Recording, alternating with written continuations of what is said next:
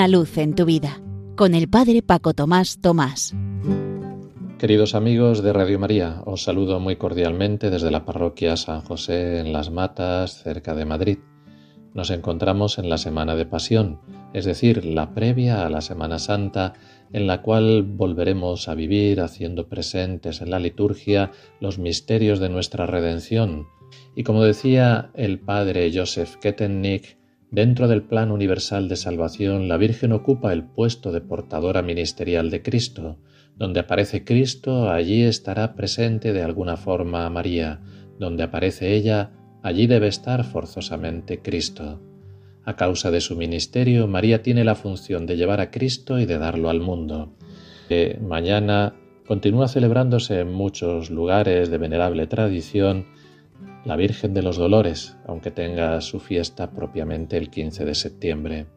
Con respecto a esto, voy a leeros algunos textos que a mí me han ayudado precisamente sobre la Virgen María. Uno es del Papa Benedicto XVI en una homilía en Éfeso. La maternidad de María, que comenzó con el fiat de Nazaret, culmina bajo la cruz.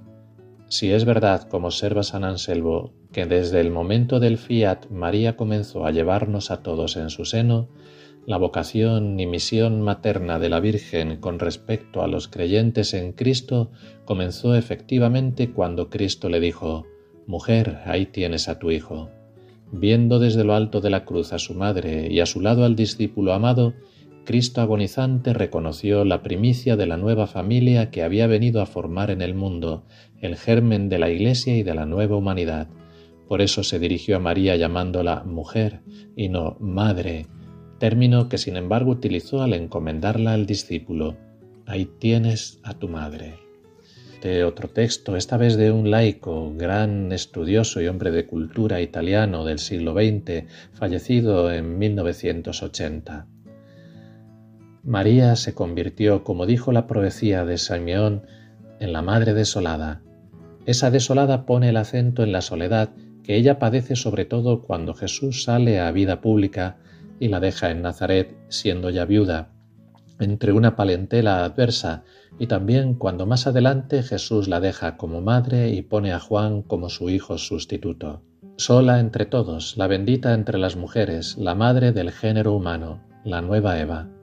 Con este sufrimiento suyo, María Dolorosa colabora con la generación de la Iglesia, del pueblo de Dios, el que luego le será dado por el mismo Cristo en la persona de Juan, es decir, como su descendiente, el Hijo que está en el lugar de Jesús, o mejor dicho, otro Jesús.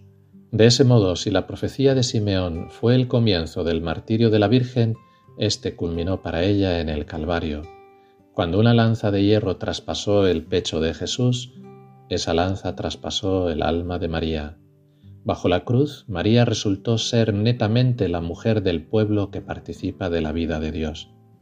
Se puede decir, en cierto sentido, que Jesús tuvo necesidad de ella no sólo para nacer, sino también para morir. Hubo un momento en el que en la cruz, abandonado por los hombres en la tierra, se sintió abandonado también por el Padre en el cielo. Entonces se dirigió a la Madre, a los pies de la cruz, a la madre que no había desertado y que vencía la naturaleza para no caer en esa prueba bajo la cual cualquier mujer se habría derrumbado. Luego, muerto el hijo, la madre sigue sufriendo. El muerto es depositado en su regazo, más impotente de cuando era niño, un Dios muerto en el regazo de una madre viuda, y es precisamente entonces cuando ella se convierte en reina, pues Jesús recapitula la humanidad no es una parte, sino la humanidad entera de todos los tiempos la que custodia María en su regazo, la que se hace presente en esa desolación. Es la madre y la reina de la familia humana que transita por las calles del dolor.